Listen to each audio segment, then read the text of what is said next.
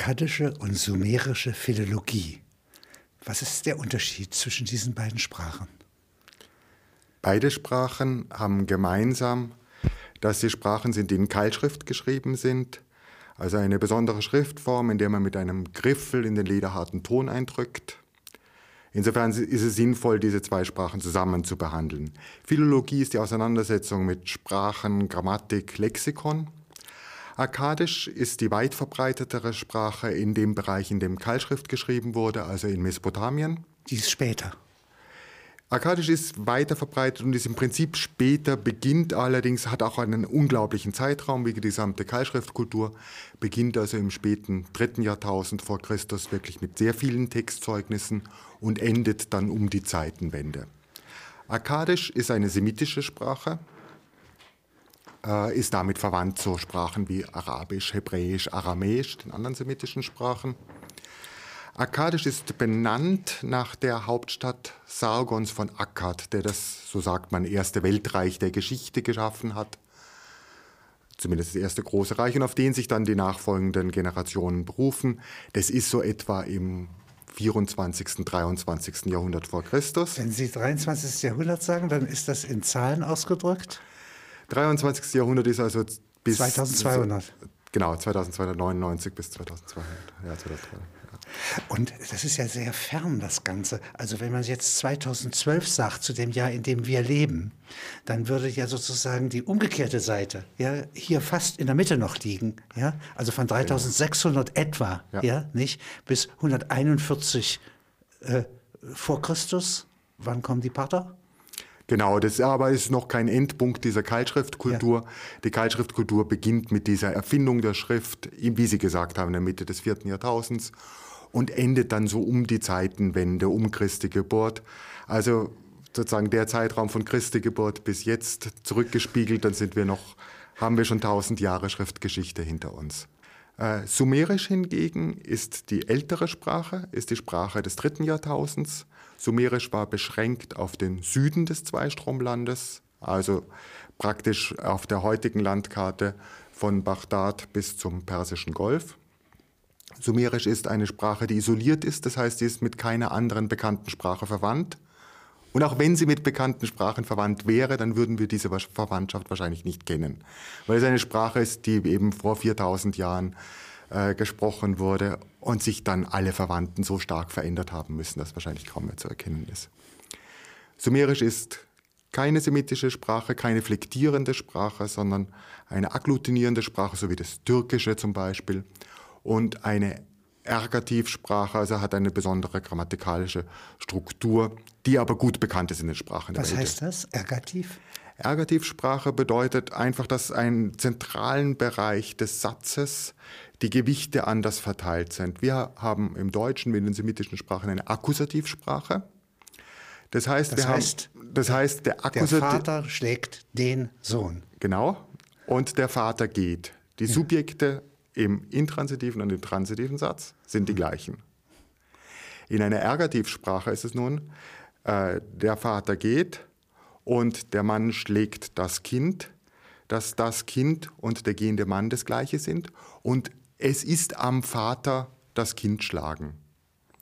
Also eine Kannst andere Struktur. Im, es ist ein bisschen ähnlich wie unser Passiv. Ein bisschen ähnlich wie unser Passiv. Äh, der Vater geht, äh, das Kind schlagen vom Vater. Und davon sind Sie jetzt Philologe, das heißt Bewahrer des Wortes.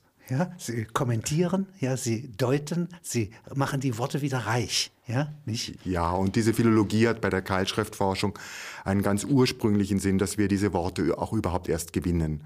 Ja. Äh, die Tontafeln, die aus dem Irak kommen, aus Syrien, Iran, Anatolien, äh, müssen zuerst entziffert werden. Und diese Grundarbeit des Entzifferns ist tatsächlich eine Aufgabe, die uns äh, dauernd beschäftigt. Da ist zum Beispiel eine Tontafel. Ja, das ist hier keine Tontafel selbst, sondern das ist ein Gipsabguss einer Tontafel, die im Vorderasiatischen Museum in Berlin liegt. Und auf dieser Tontafel sieht man ganz gut eingedrückt mit einem Griffel diese Keilschriftzeichen und die dann sich zu Silbenzeichen, äh, Silbenzeichen darstellen und auf dieser Weise kann man die Schrift lesen. Das hält sich über tausende Jahre. Das ist das Wunderbare an Ton und das ist auch der Grund, warum es diese Wissenschaft überhaupt gibt. Eine Tontafel kann zwar zerbrechen, wie man auch an diesem Beispiel sieht, aber sie kann nicht verbrennen, sie kann nicht verwittern, vermodern. Sich nicht zersetzen wie ein Papyrus. Genau. genau. Eine Bibliothek wie die von Alexandria ist abgebrannt. Die Bibliothek von Ninive von König Assurbanipal ist auch abgebrannt. Aber das wird nur fester. Aber dadurch sind die Tontafeln noch fester, ja.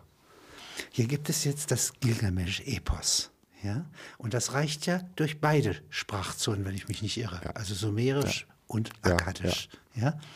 Und ähm, ist das ursprünglich schon ein gemeinsames Epos, also ein zusammengefasstes Epos?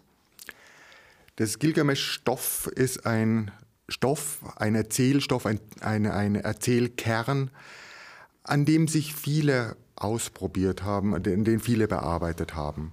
Und es beginnt mit einzelnen Erzählungen, die sicher schon im späten dritten Jahrtausend entstanden sind. Erzählungen um den sagenhaften König, um den Helden Gilgamesch. Die Figur ist älter, die Figur können wir schon in der Mitte des dritten Jahrtausends greifen, aber da kennen wir die Erzählungen noch nicht. Die Erzählungen dann am Ende des dritten Jahrtausends. Die sind in sumerischer Sprache geschrieben und gehören damit zu einem reichen Schatz an sumerischer erzählender Literatur, der uns vor allen Dingen deshalb bekannt ist, weil wenig später, nach dem Ende des Sumerischen als gesprochene Sprache, die Schüler die Keilschrift dadurch gelernt haben, dass sie Sumerisch geschrieben haben. Und nicht nur sumerische Zeichen und nicht nur sumerische Wörter, sondern auch ganze sumerische Dichter. So wie äh, Schüler hier bei uns Lateinisch lernen und damit die deutsche Sprache besser sprechen genau. oder die britische, genau. ja, so ähnlich. Ja, ja. Und es hat natürlich eine die didaktische Form ist entscheidend, didaktische Form des Aufzuschreibens, dessen, was man gelernt hat. Die Schüler schreiben das vielleicht für den Augenblick, vielleicht um es aufzubehalten, vielleicht als Bibliotheksexemplar, ist egal. Auf jeden Fall sind diese Schülertafeln erhalten. Und damit haben wir oft Dutzende von Manuskripten von demselben sehr beliebten Text. Und das sind diese sumerischen Erzählungen über Gilgamesch, diesen König von Uruk, der Abenteuer erlebt, wie zum Beispiel gegen den Zederwald, in den Zederwald zu ziehen. Unter einen Riesen zu besiegen. Ja, des dortigen Dämonungeheuer Ruwawa. Ja. Diese also diese sumerischen Epen sind, gehen zurück aufs dritte Jahrtausend, sind aber in der altbabylonischen Schule entstanden. Diese, aus dieser Schule gehen nun Schreiber hervor, die diese ganze alte Tradition im Kopf haben.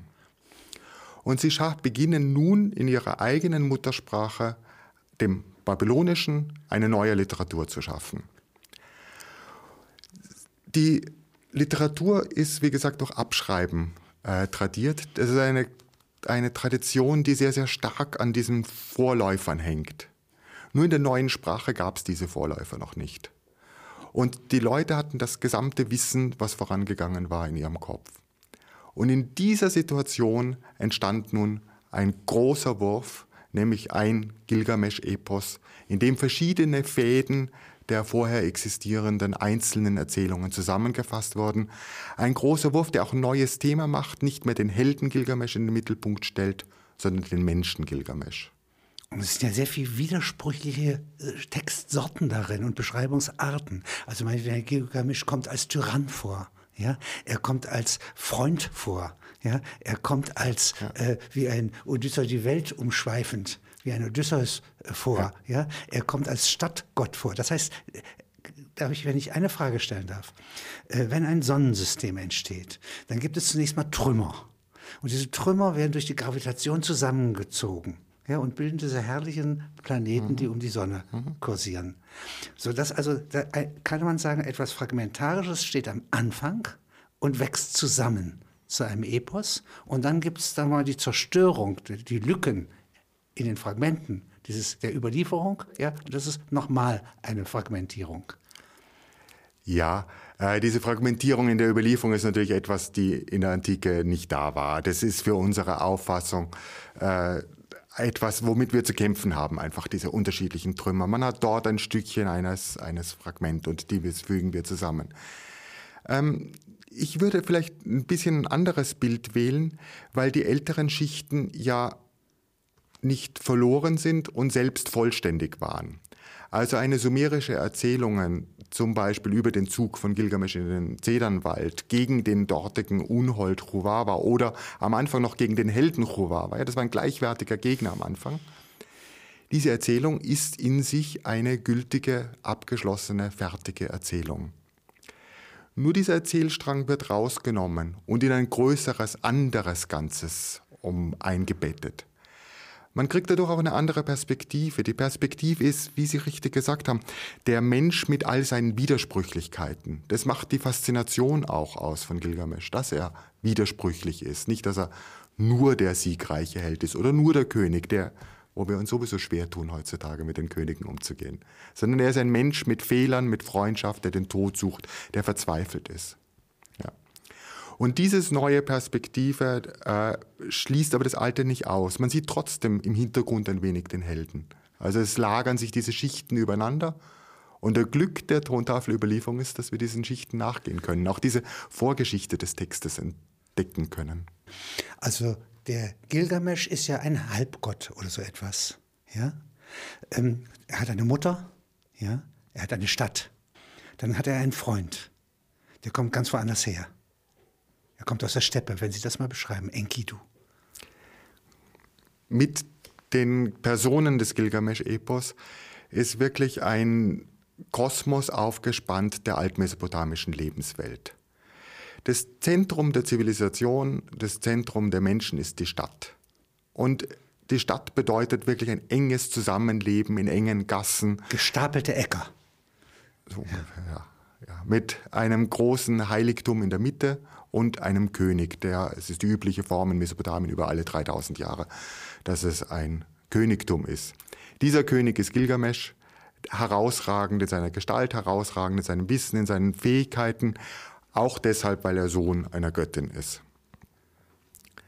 Ähm, er, die Stadt ist immer dargestellt voll von Menschen. Da sind eben die Ältesten, die den Rat geben. Da sind die jungen Helden, die voll Begeisterung mit Gilgamesch mitziehen wollen.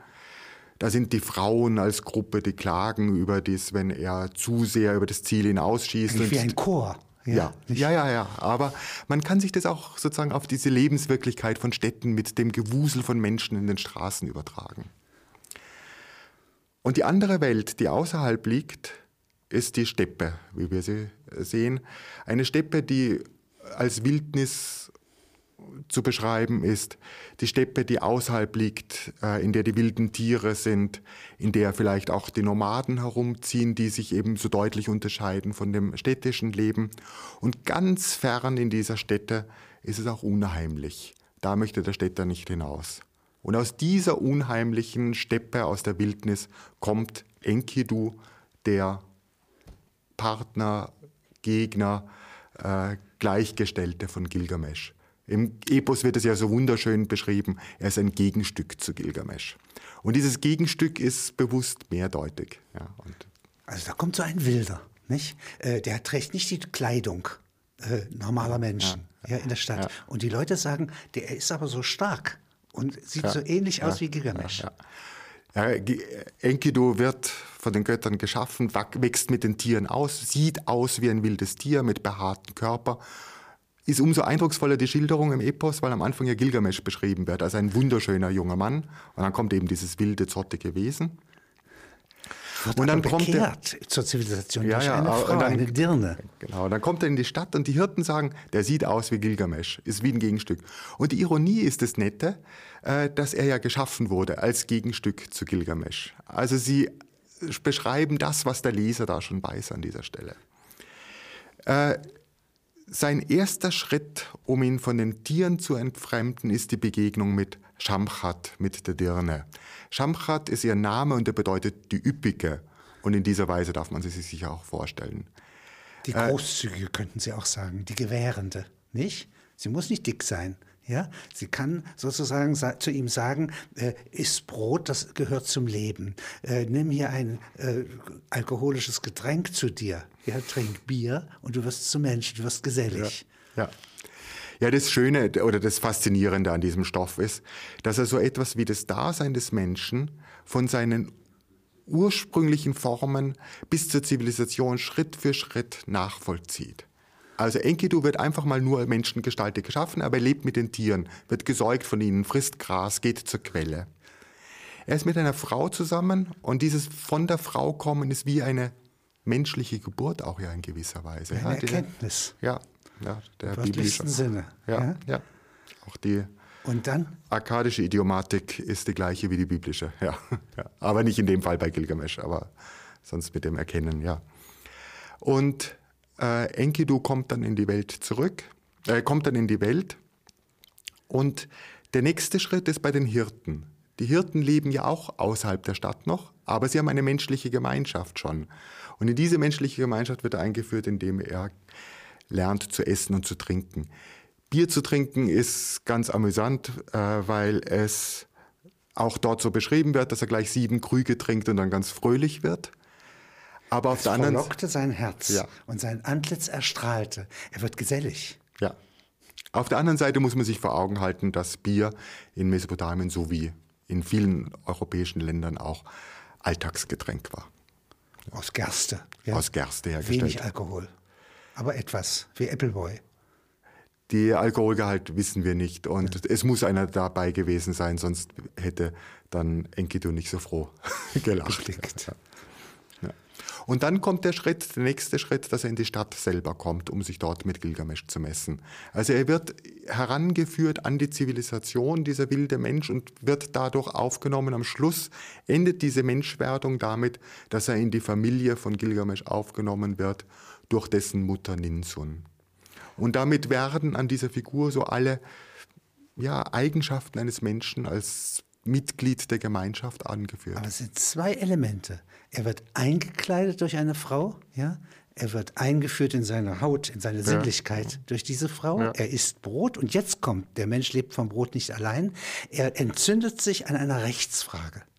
Das ist Jus prime noctis, also das ja. heißt, dass der Herrscher darf die äh, Braut, äh, mhm. die heiraten will, die einen normalen Menschen heiraten will und dessen Nachkommen zeugen soll, ja, die darf er vorher äh, beschlafen. Ja. Und das ja. ist ungerecht. Ja, und, und, so kommt es zum Zweikampf.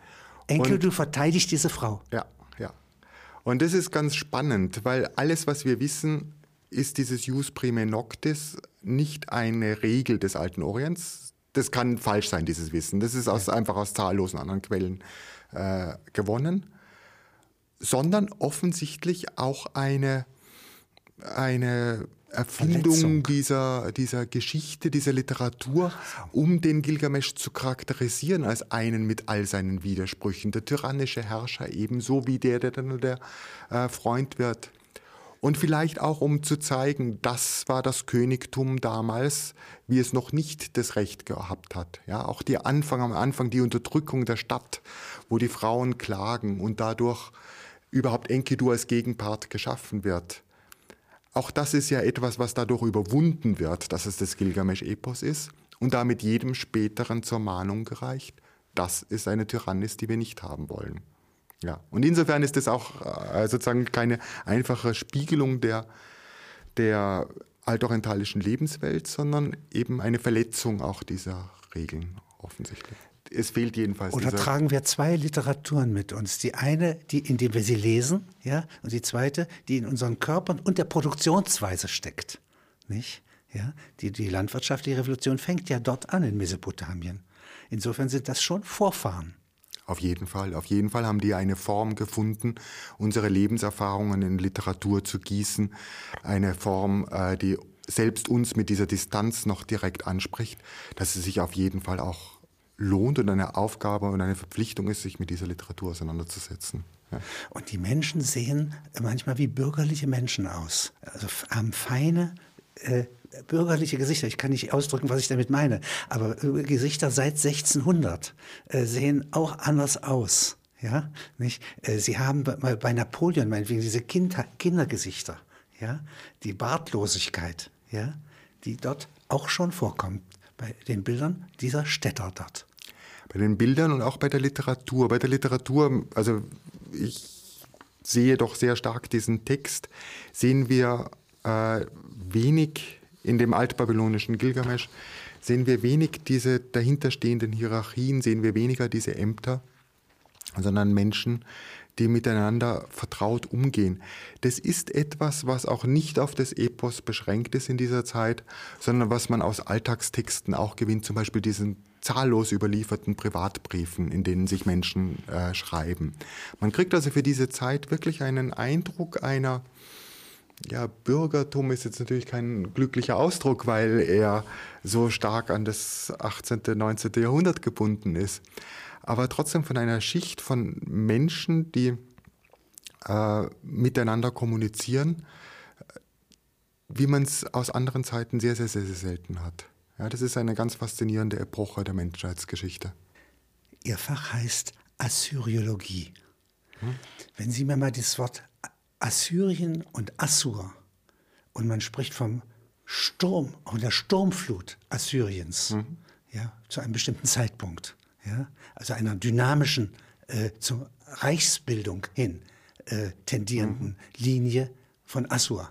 Ja. Was ist das? Das Fach heißt Assyriologie, weil es in den Beginn der Wiederentdeckung des alten Orients vor allen Dingen in Assyrien war, das man wiedergefunden hat. Die Wiederentdeckung war im Rahmen der großen Entdeckungen des 19. Jahrhunderts. Ab den 1840er Jahren hat man im Gebiet von Assyrien, also im Norden des Irak, äh, Ausgrabungen durchgeführt und hat es auch sehr rasch und auch weil die Namen nicht verloren waren, eine Stadt wie Ninive mit den Orten des Alten Testaments der Bibel verbunden wo eben Assur, Assyrien dann in der griechischen Form vorkommt.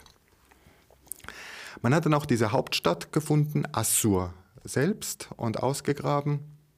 Und es ist letztlich der Name der Stadt, Assur, die dem Land Assur den Namen gibt. Das dann in der griechischen Übersetzung Assyrien heißt und letztlich auch in dem heutigen Ländernamen Syrien weiterlebt. Was unterscheidet die Assyrer äh, von den umgebenden oder geschichtlichen Völkern. Es ist ja eine ganz lange Periode. Wie lang? Also das assyrische Reich, Assyrien können wir im Norden über mehr als ein Jahrtausend nachvollziehen. Äh, am Anfang sehen wir es als einen Stadtstaat mit enorm wichtigen Handelsverbindungen, aber schon in der Mitte des zweiten Jahrtausends als ein Reich, das dann vor allen Dingen im ersten Jahrtausend, im neunten bis zum siebten Jahrhundert vor Christus, eine enorme Ausdehnung erlangt. Auch militärisch. Militärisch, äh, die Grundlage ist die militärisch. Tempel nieder. Das machen ja Händler nicht. Ja? Genau, genau. Es ist, es ist in wesentlicher Seite militärisch. Äh, und die assyrische Armee war sicher die bestausgerüstete Armee ihrer Zeit. Die Eroberungen gehen dann von äh, Mesopotamien, von dem nördlichen Gebiet, einerseits ganz weit Richtung Westen, bis das Mittelmeer erreicht ist, dann die Auseinandersetzung, Eroberung von Israel, Auseinandersetzung mit Jerusalem und es bis Ägypten? geht dann bis Ägypten sogar. Dann bricht das Assyrische Reich sehr plötzlich und sehr rasch zusammen, äh, sodass diese Eroberungen in Ägypten äh, nicht direkt weiter. Sodass also mehrere Kulturbrüche und Wechsel ja, also quasi eine gesellschaftliche Evolution hier zu beobachten ist. Es gibt sozusagen eine äh, Vernetzung ja, durch Schrift, durch Erfindungen, durch Handel, ja. durch Zivilisation und Städtegründung ja. auf der einen Seite, was ja eigentlich eine sehr zivilisierte, eine sehr friedfertige Form voraussetzt. Ja, sogar Gesetze. Ja, und dem Gesetz gehorchende Götter. Mhm. Und auf der anderen Seite hier eine sehr starke aggressive Bindung, was ja auch im Motiv ja auch eine Veränderung erstmal voraussetzt. Wir betrachten einfach insgesamt 3000 Jahre Geschichte. Die Assyrer sind ein Beispiel, die vor allen Dingen dadurch, dass sie ihre Taten in Annalen festgehalten haben, auch der Nachwelt zeigen, in welcher Form sie ihre Kriege geführt haben. Aber sie sind eben nur ein Beispiel unter den zahllosen anderen äh, Völkern, die wir dort greifen können und die in verschiedener Form zusammenarbeiten. Und die Aggression nach außen des politischen Krieges, dieses Krieges, schließt ja nicht aus die friedfertigen Austausch im Inneren. Also es ist sozusagen immer ein beide Seiten, diese Verteidigung, aber auch wenn sie zur Eroberung wird, nach außen und intern das Sorgen des Königs für sein Land. Also es ist immer in allen Formen beide Seiten. Sie beschreiben ja ähm, aber auch im Gilgamesch-Epos ist repräsentiert die Götterwelt. Und hier ist etwas ganz Seltsames, äh, wie sozusagen der, eine große, äh, die Sonne, ein Lebewesen zu sein scheint. Mhm. Ja? Und ähnlich wie bei den Azteken, in der Unterwelt, also als wäre die Erde rund, mhm. ja, nicht? Verschwindet und wieder hervorkommt. Und im Westen, wenn sie untergeht, genährt werden will durch Opfer. Ja, dieses äh, dieser Kreislauf der Sonne, ich habe eher, könnte mir auch eher sozusagen vor ein Bild eines Hauses vorstellen, wo man dann in den Keller geht oder in eine Unterwelt, muss ja auch nicht rund sein. Also jedenfalls ein Raum unterhalb der Erde, in dem die Sonne verschwindet. Der Sonnengott ist tatsächlich eine der herausragenden Gestalten in diesem Gilgamesch-Epos, weil die Sonne auch die Zeit vorgibt. Und es geht ja in diesem Text um Zeit, um das Vergehen der Zeit, die Vergänglichkeit. Insgesamt sehen die Mesopotamier, wie sehr viele alte Kulturen, ihre Welt bevölkert, beherrscht, eingeteilt von verschiedenen Göttern, die man gewissermaßen als Personifikationen, Allegorien von ganz grundlegenden Kultureigenschaften oder Naturphänomenen begreifen kann. Also Shamash als der Gott der Sonne, der alles sieht, der Sonnengott, der damit auch der, gleichzeitig der Gott des Rechtes ist. Oder was wir auch schon angesprochen haben, Ishtar, die Göttin der Liebe, als Verkörperung eben von körperlicher Liebe. Das ist eine Schöpfergöttin. Ishtar ist die Göttin der Liebe, die verzehrend ist, die äh, Sexualität ohne jetzt direkt auf Nachkommenschaft zu schauen. Ihre, sie ist gleichzeitig auch Kriegsgöttin und das erklärt ihre Gestalt am besten. Die Muttergöttin ist eine andere Figur die dann dafür, die ist zum Beispiel charakteristischerweise diejenige, die den Enkidu schafft. Die ist die äh, Schöpfergöttin, die macht, nimmt den Ton und schafft daraus das wilde Wesen Enkidu. Also es gibt nicht einen Gott. Ja? Die Tendenz ja. zu einem Gott, die es ja sogar in Ägypten zeitweise gibt, die ist hier nicht. Die ist nicht und damit wird auch sozusagen das Wesen eines Gottes was anderes, weil wir ja auf eine Welt schauen und meine ganze Umgebung lässt sich zuordnen den Eigenschaften von Göttern. Ja, das ist eine, eine, eine Vielfalt von, eine, eine Ordnungsprinzip, ein Gliederungsprinzip der mich umgebenden Welt. Als ob die in mir selbst, in der rechten Hirnhälfte beispielsweise, selber wohnen. Auch ja. das, auch das, bis dorthin, ja. Und wer sitzt im Zikkurat? Das ist ja sozusagen das höchste Gebäude der Stadt, nicht? Ja. ja? Sieht nicht wie eine Kirche aus. Nein, das kann man wohl das kann man Wohl nicht sagen. Nein, nein, das ist auch ganz Sie mal so ein Zikkurat. Also was äh, sozusagen die Rolle der Götter hat man ganz gut damit, dass im Zentrum einer Stadt der Tempel liegt, der größte Tempel der Stadt.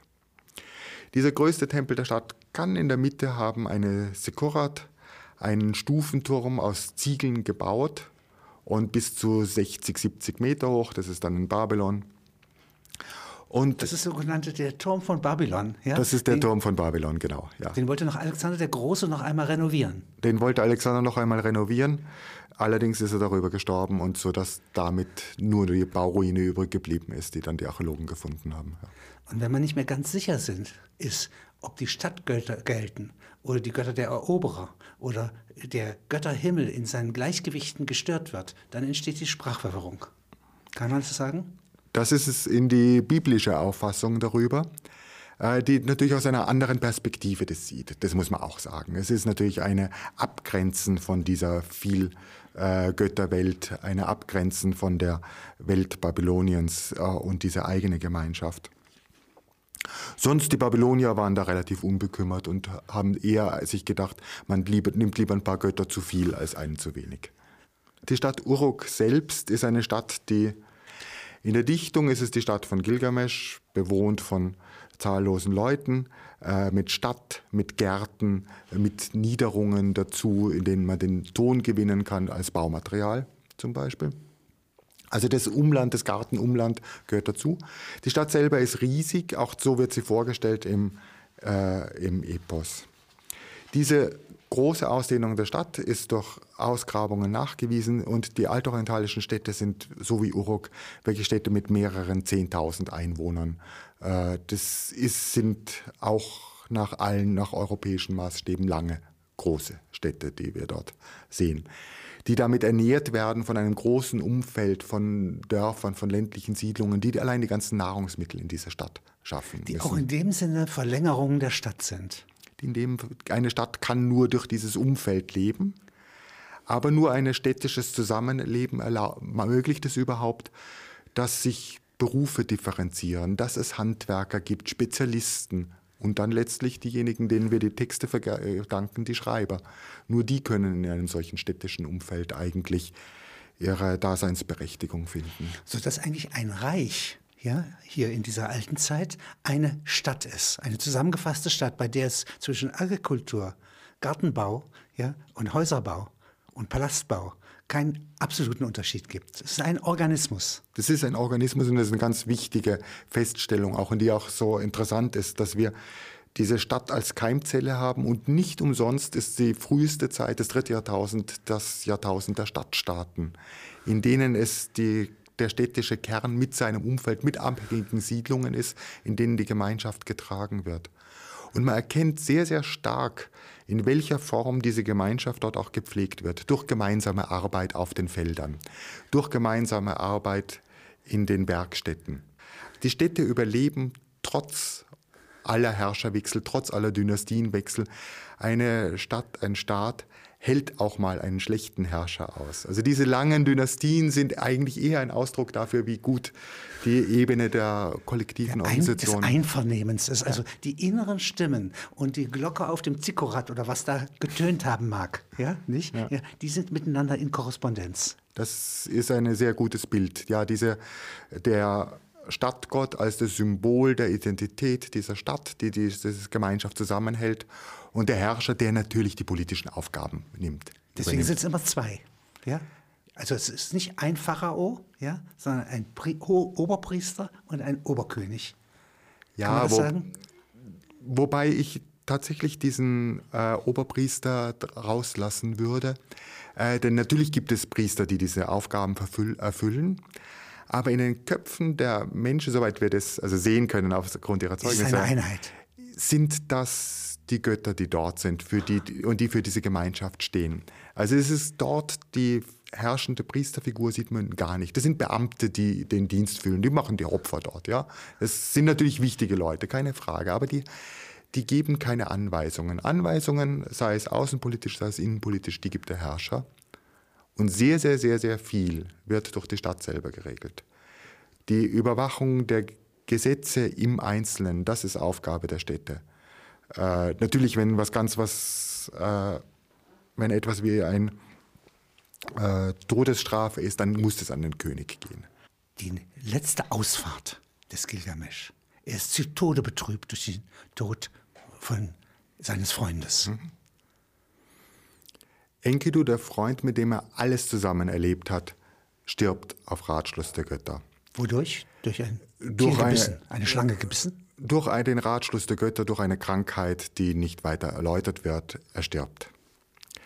Äh, für Gilgamesch ist das eine elementare Erfahrung. Wir müssen uns Gilgamesch eben als einen jungen Mann vorstellen, der auszieht, Abenteuer zu erleben, der mit Enkidu alles erreicht hat. Und dieser beste Freund, den er an sich gebunden hat, stirbt plötzlich und diese Erfahrung wirft Gilgamesch in einer Weise zurück, wie nichts vorher je zurückgeworfen hat. Er klagt sieben Tage über, diesen, über seinen Freund Enkidu und eine der eindrucksvollsten Stellen eigentlich im Gilgamesch-Epos ist diese riesige Totenklage, wo die gesamte Umgebung, die Familie, die Stadt, aber auch die wilden Tiere, die ganze Welt zusammenruft, um über seinen Freund Enkidu zu klagen den er nicht zum Begraben freigeben will, obwohl er das doch muss, damit er in der Vorstellung der Welt überhaupt zur Ruhe finden kann. Und um ein Andenken zu schaffen, äh, bildet er eine Statue von ihm. Diese Erfahrung des Todes sitzt so tief in Gilgamesch, dass er losrennt in die Steppe hinaus und er mit damit auf einmal in dieser Trauer sein menschliches Wesen aufgibt. Trauerzeiten sind immer Zeiten außerhalb der geordneten Wirklichkeit. Man rauft sich die Haare, man löst sich die Kleider auf, trägt Trauergewand, isst nicht. Diese normalerweise rituell auf sieben Tage festgesetzten Trauerzeit wird bei Gilgamesch ins Unermessliche gedehnt. Ins Unermessliche, dass er rausrennt, beschrieben wird, wie er zerfallen ist und nicht nur in der Straße rennt, sondern in die Steppe hinaus, in die weite Welt, um den das ewige Leben zu finden. Auf dieser Strecke wird ihm abgeraten davon, dass er dorthin rennt und immer wieder, wem er auch begegnet, das sind der Skorpionmensch. Das ist die Schenkin am Ende des Meeres. Was ist der Skorpionmensch? Der Skorpionmensch ist ein Mischwesen aus Skorpionkörper und Menschen. Kann sie ja verletzen. Der ist vor allen Dingen ein Diener, ein Geschöpf des Sonnengottes, dem er zugeordnet wird.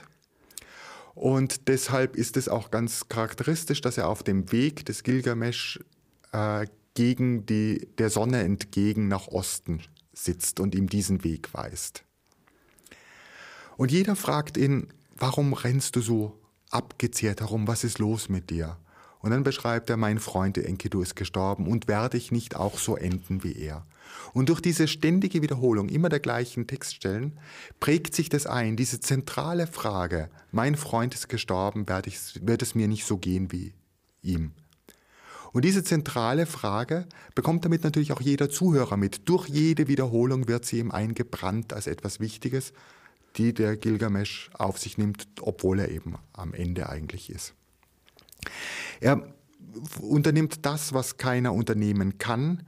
Er überquert die Wasser des Todes, äh, indem er den dortigen Fährmann äh, überzeugt, dass er das Leben finden muss.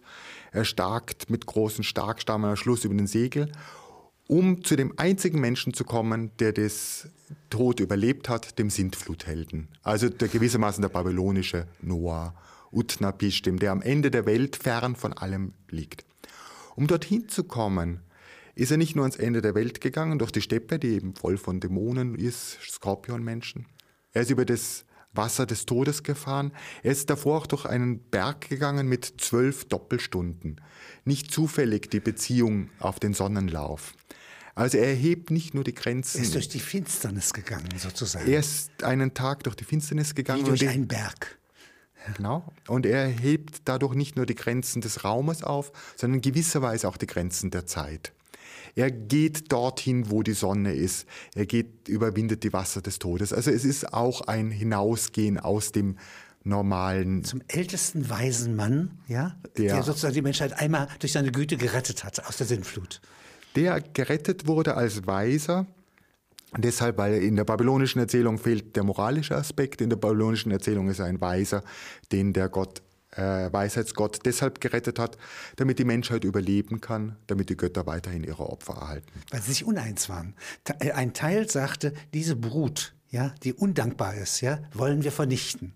Und dann gibt es welche, eine Minderheit, die sich aber durchsetzt, unter anderem durch die List, ja, dass des, des Weisheitsgottes, ja, der, der Weisheitsgott wird gerettet und wird an das Ende der Welt versetzt, wo er nun äh, als einziger Mensch ewig lebt. Und an diesen, an diesen äh, fernen Weisen wendet sich Gilgamesch.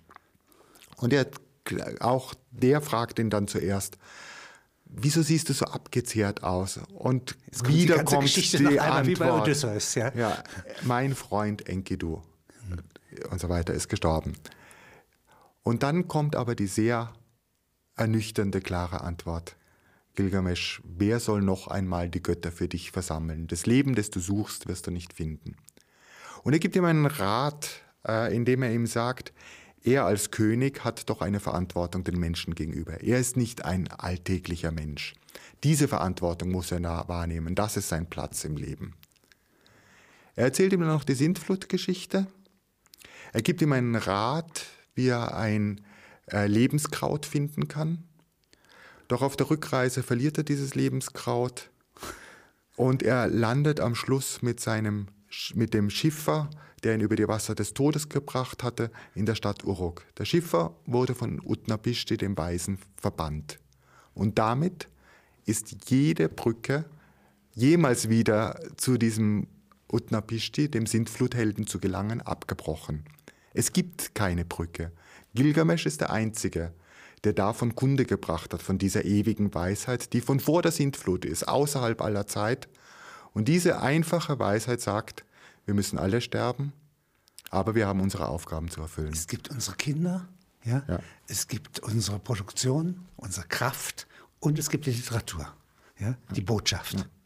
Ja, das Spannende dabei ist, dass das, was als Heldengeschichte nach, in der Kurzdarstellung wirkt, eigentlich ein Drama ist, in dem es Ängste, Zweifel, Gegenmeinungen gibt. Es beginnt eigentlich schon ja mit dem Auszug. Ja? Gilgamesch sagt, wir wollen gegen Chubaba ziehen und Enkidu ist derjenige. Halt, ich kenne den aus meiner Zeit in der Wildnis. Sein Brüllen ist tot, sein Atem ist Feuer. Wir haben da keine Chance. Sie kommen hin und dann ist es Gilgamesch derjenige, der Angst hat. Und Enkidu ist es der, der ihn äh, beruhigen muss. Und am Schluss besprechen sie sich gegenseitig Mut zu, als sie dann endlich vor äh, Chumbaba stehen. Und auch das, was man sich sozusagen in der Darstellung betrachten es als einen Kampf. Und die Kampfszene selbst ist zwar dargestellt, aber in drei, vier Versen abgehandelt. Es ist ein bisschen bruchstückhaft dort, aber es ist sehr weniger.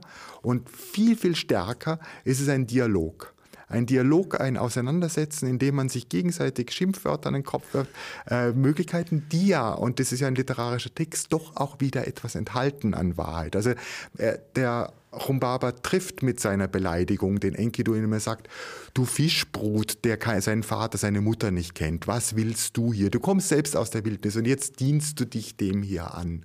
Er trifft ja etwas, was den Enkidu beleidigt. Und in dieser äh, Diskussion endet dann letztlich das, was in der Erzählung vorgegeben war. Die alte Fabel ist so, dass äh, die beiden Helden den Chumbaba erschlagen. Und so wird diese Auseinandersetzung dann auch nach verschiedenem Hin und Her dann auch so weit kommen, dass Enkidu dann sagt, komm, wir lass uns ein Ende äh, schaffen hier, indem wir den äh, Chumbaba erschlagen. Ja. Dieser Rumbaba-Kopf wird dann zum Symbol äh, für etwas Furchtbares, Schreckliches. Das ist sozusagen das eigentliche äh, Interessante dieses Rumbaba dann in der Vorstellungswelt Babyloniens. Ja. Das Schreckliche, wenn so der wie eine Kopf nach Hause mitgebracht wird. Genau, so wie ein Medusenhaupt. Wie ein Medusenhaupt. Ja, ja, ja. Und das ruht nicht. Ja, das ist ein Stück Unheil, weil man hier auch die Götter übertölpelt hat. Man war schneller, als die Götter eingreifen konnten. Ja, und das ist auch dieses, es ist nicht, also diese Mehrdeutigkeit, die ja so das spannend macht eigentlich. Äh, Chumbaba wird einerseits beschrieben als ein Dämon und die natürliche Vorstellung ist, den Dämon zu vernichten. Aber diese Dämonen haben ja ihre Macht, weil sie in gewisser Weise göttlich sind. Und er ist eingesetzt als Wächter des Zedernwaldes. Von wem, wenn nicht von den Göttern? Das heißt, er hat seinen Auftrag. Und damit wird dieser Auftrag der Götter auch verletzt und auf der anderen Seite ist es der Städter, der in die Wildnis hinauszieht und die sich in einer gewissen Weise untertan machen und möchte, erobern. Der Jetson im Menschen, ja, nicht? Und der, äh, ein Mensch wie Enkidu, ja, oder Gilgamesh, haben beide Seiten. Sie können äh, in sich, sie können generös sein ja. und jemanden schonen. Ja. Und sie können ihn vernichten. Ja. Und die Götter sagen eigentlich schonen, ja. Und sie können im Jetson schneller werden, ja, als ihre innere sittliche Organisation. Das wird dargestellt. Ja, und vor allen Dingen es sind ja junge Männer, die diese Erfahrungen machen, die diese äh, Vielseitigkeit sehen. Auch die Götter sind nicht ganz immer diejenigen, die schonen denken werden. Ishtar, die ja dann so wütend ist, dass Gilgamesh sie ablehnt, dass sie den Himmelsstier schickt, der die Stadt verwüstet. Wie bekämpfen eigentlich die beiden, Gilgamesh und Enkidu, diesen Himmelsstier? Auch so als Helden, sie packen ihn bei den Hörnern und er wird dann enthauptet. Also letztlich der Kampf selber ist das, ist das, wo es die, die, das die Lösung ist. Das Spannende ist, wie es zu diesem Kampf kommt, eben durch, indem Gilgamesch die Göttin beleidigt, die den Gilgamesch begehrt. Dass meinetwegen der Stier, der Himmelsstier, hier getötet wird. Und das erinnert doch enorm an den Minotaurus. Und der erinnert wiederum enorm ja, an den Stierkampf in Spanien, obwohl das kausal gar nicht verbunden ist. Es ist eine gespenstische Fernwirkung, eine akausale Verbindung des Erzählens. Kann man das sagen? Ja, und es ist die Auseinandersetzung mit den mit dieser Umwelt, in der die wohnen. Also im Süden Mesopotamiens gab es eben diese Rinder und der Stier ist einfach das mächtigste